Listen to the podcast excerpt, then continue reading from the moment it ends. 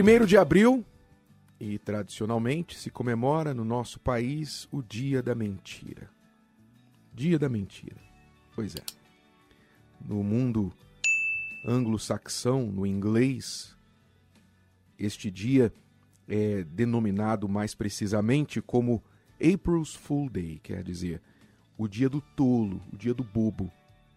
Eu acho que é muito mais preciso chamar este dia desta forma, porque só mesmo um tolo, um bobo, comemora, comemoraria a mentira, praticaria a mentira até mesmo por brincadeira. Aliás, a Bíblia diz isso, que louco, bobo, é o homem que engana o seu próximo e depois diz: fiz isso por brincadeira. Quer dizer, a mentira não deve ser praticada nem por brincadeira, nem de brincadeira. Por que será? Quando a gente se, quando a gente trata da mentira, há muitas vertentes, há muitos enganos, muitas coisas que prejudicam. E você pode pensar de várias formas na sua vida como você já foi prejudicado e talvez já prejudicou com a mentira. Mas eu quero focar hoje aqui, talvez na principal vítima da mentira, que é o que conta a mentira, o mentiroso. Sim, ele é a principal vítima da mentira. Eu vou te explicar por quê. Porque o mentiroso é o que acaba perdendo mais quando conta uma mentira. Bom, primeiro porque quando o mentiroso conta uma mentira, ele está que ele está fazendo? Ele está usando as armas do diabo. Ele está se fazendo filho do diabo. Filho do diabo. Quer dizer, ele, por praticar a mentira, ele está fazendo a si mesmo filho de Satanás. Então ele já começa muito bem, não é? Ele já começa excelentemente bem, se fazendo filho do diabo, porque o Senhor Jesus disse que Satanás é o pai da mentira. E aquele que pratica mentira tem o diabo por pai. Então, quando você mente, você já começa com Satanás sobre você. Segundo, quando você mente, você é o maior prejudicado porque você perde a confiança não somente das pessoas. Você até pode, por um tempo, enganar as pessoas, não ser descoberto. Né? Quando você é descoberto, você perde a confiança das pessoas. As pessoas não vão acreditar mais em você. E isso pode significar muitas coisas: a perda de um casamento, a perda de um emprego, não é? perda de um cliente, muitas perdas. E muitas vezes irreparáveis. Mas não é só a confiança de terceiros que você perde, mas você perde a sua própria confiança. Mesmo quando você não é descoberto, você sabe que você mentiu. E quando você sabe que você está vivendo na mentira, então você também sabe que você não pode confiar nem em você. Você é uma pessoa de um caráter falho. Você é uma pessoa que não tem a coragem da verdade, uma pessoa motivada pelo medo, pela esperteza. Então, nem você confia em si mesmo.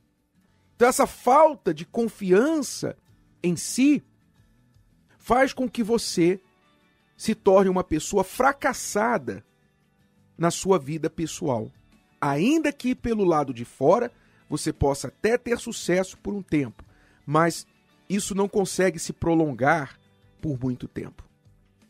Então a mentira faz do mentiroso a sua maior vítima. A mentira não vale a pena. É por isso que Jesus disse: Conhecereis a verdade, a verdade vos libertará. Por isso ele disse: Eu sou o caminho, a verdade e a vida, ninguém vem ao Pai senão por mim. O que quer dizer que se você quer chegar a Deus, você tem que trilhar o caminho da verdade. Não é pela mentira que você vai chegar a Deus. Pela mentira você vai chegar ao diabo. Você tem que decidir o que você quer. A verdade, muitas vezes, exige a coragem. E se você não for corajoso para olhar no espelho, olhar para dentro de si e ser verdadeiro primeiro com você, primeiro com você, consigo mesmo, ser verdadeiro com você. Então, como você poderá chegar a Deus? Como você poderá ter suas orações respondidas? Sabe, muitas pessoas se perguntam: eu oro e por que Deus não me responde? Talvez você deva começar verificando se você tem vivido uma mentira, praticado a mentira até nas suas orações. Quantas pessoas, por exemplo, oram o Pai Nosso? Pai nosso que estás no céu, santificado seja o teu nome, mas elas não santificam o nome de Deus de forma alguma. Venha a nós o teu reino, seja feita a tua vontade, elas não estão nem aí para a vontade de Deus. O pão nosso de cada dia dá-nos hoje. Elas, isso elas querem. Né? O pão nosso, elas estão interessadas. Perdoa as nossas dívidas, como nós perdoamos aos nossos devedores, perdoa coisa nenhuma. Guarda mágoa, está cheia de mágoa. Quer dizer, ela ora um monte de mentiras. Como que ela quer que Deus ouça essa oração? Então você quer liberdade espiritual, você quer paz de espírito, você quer sucesso na sua vida, comece a remover a mentira da sua vida. E a mentira ela é muito mais perniciosa do que ela parece. Ela é perniciosa. Ela penetra na vida de uma pessoa sutilmente. São mentiras que as pessoas se contam e contam para outras. Elas vão enganando, elas vão arrumando formas de se tornarem como se fossem atores, atrizes, vão dando a impressão que são uma coisa quando você vai ver são outra. A mentira é muito perniciosa. Hoje, o que há de mais abundante é a mentira. Você vê a mentira nas redes sociais o tempo todo, você vê a mentira na, na cara lavada do seu lado, às vezes. Você não sabe em quem você pode confiar. Mas, repito, você pode enganar a tudo e todos, meu amigo, minha amiga, mas você não engana a Deus. Você não engana a si mesmo. Você não engana o diabo.